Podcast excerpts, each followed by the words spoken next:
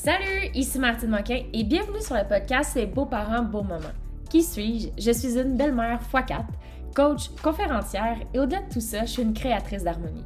Je suis une experte en famille recomposée et je suis ici pour t'inspirer, te guider et surtout te donner les ressources nécessaires dans la construction et la fondation d'une famille recomposée, unie et harmonieuse. Ici, c'est parfait pour trouver les ressources et le support dont tu as besoin. Ici, tu pourras créer ton rôle selon tes désirs, sans jugement, car tout est possible.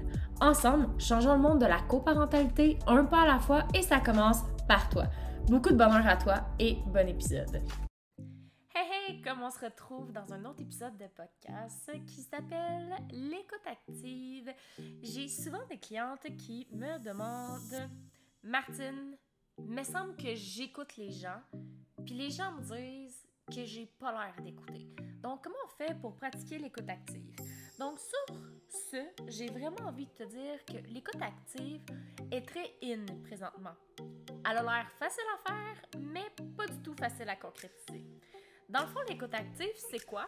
L'écoute active, c'est d'être présent dans la relation quand la personne te demande son écoute, mais être aussi sensible à toi. Qu'est-ce que je veux dire par là? C'est que quand quelqu'un parle à cœur ouvert, quand les enfants te parlent, quand ton conjoint te parle, peu importe qui, mais surtout dans les familles recomposées, des fois, on va avoir tendance à dire qu'on écoute, mais dans le fond, on n'écoute pas vraiment parce qu'on n'est pas là puis qu'on pense à notre souper.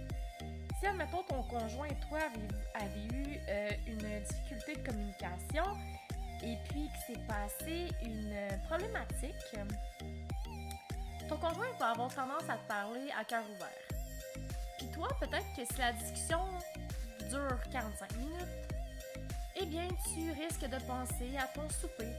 Donc, l'important, c'est d'être présent à l'autre. Quand quelqu'un te parle, l'important, c'est d'écouter. De ne pas penser à son souper, pas penser à l'accuser, pas penser à le couper. C'est vraiment de l'écouter à 100%. Voici les 7 trucs que tu peux faire pour avoir une meilleure communication et une meilleure écoute active. Premièrement, toujours avoir l'esprit ouvert. OK? Parce que les informations qui sont contenues dans l'échange, dans la communication, euh, passent par plusieurs expressions. Ça peut être par la, la forme gestuelle, les affects euh, et le silence, par la communication verbale et la communication non verbale. Tu sais, il faut assumer aussi que dans l'écoute active, c'est aussi respecter le silence. Parfois, le silence peut être malaisant, mais c'est important de respecter l'autre dans son silence. Faut que tu sois concentré aussi sur les mots que l'autre te dit. C'est pas le temps de penser à un autre sujet, c'est pas le temps de penser à, comme je disais tantôt, à l'accuser ou à parler de toi. C'est vraiment d'être présent et de l'écouter et de bien comprendre chaque mot qui te dit. Rappelle-toi toujours une chose aussi, troisième astuce, l'important c'est d'être là pour écouter et non pas pour répondre. C'est pas un échange, il veut simplement te parler. Je dis il, mais ça peut être elle, ton conjoint, ta conjointe, ton partenaire de vie, peu importe. Excusez-moi, je suis pleine d'allergie. Être là pour écouter et non pas parler va faire une grande différence. Comment la, comment la personne va se sentir quand tu vas l'écouter. Ça va être important aussi, euh, quatrième. Excusez-moi, c'est vraiment le fun le podcast. Je ne le recommencerai pas. Et ça, c'est du real. Et on peut même entendre mon lavage en arrière.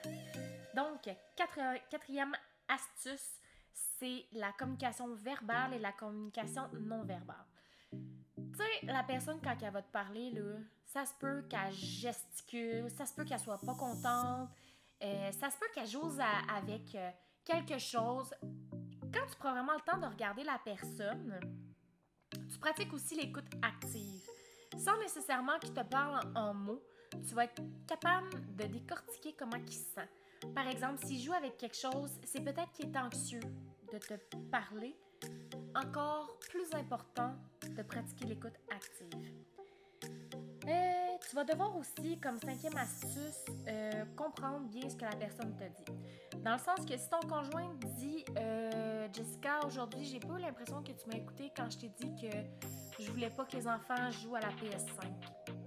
Si t'es pas sûr de bien comprendre quelque chose, reformule-le.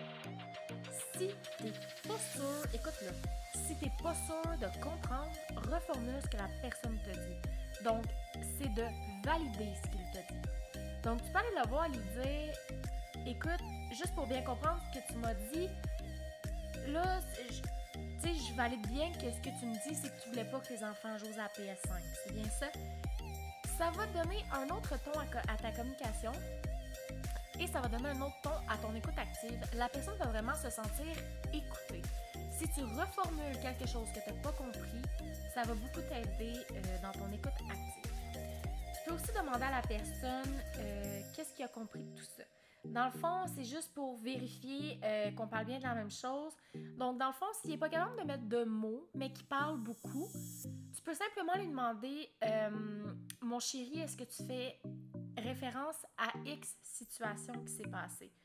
Parce que ça se peut que dans son flot d'émotions, il pense que tu comprennes de quoi de quoi qu'il parle, mais ça se peut que tu comprennes pas en réalité. Si tu reviens sur une situation une semaine plus tard, ça se peut que tu comprennes pas. Donc, tu peux lui poser la question simplement pour s'assurer que vous parlez bien de la même chose. Est-ce qu'on parle bien de la situation qui s'est passée il y a quatre jours? Tu peux aussi lui poser des questions qui vont diriger vers un échange, une communication et une écoute encore plus active. Dans le fond, l'écoute active va te permettre et s'assurer d'une compréhension mutuelle. Ça va être une façon de connaître l'impact auprès des autres et de dépasser sa réalité pour comprendre celle de l'autre. L'écoute active est super importante, c'est la technique essentielle d'intelligence au niveau collectif et au développement constructif des groupes et de la cohésion au niveau social. L'écoute active peut se pratiquer partout et elle est super importante. Tu peux le pratiquer au travail, dans ta vie de famille recomposée, dans ta vie de parents, beaux-parents, enfants, beaux-enfants. Donc, c'était mes 7 astuces pour t'aider à développer une écoute active.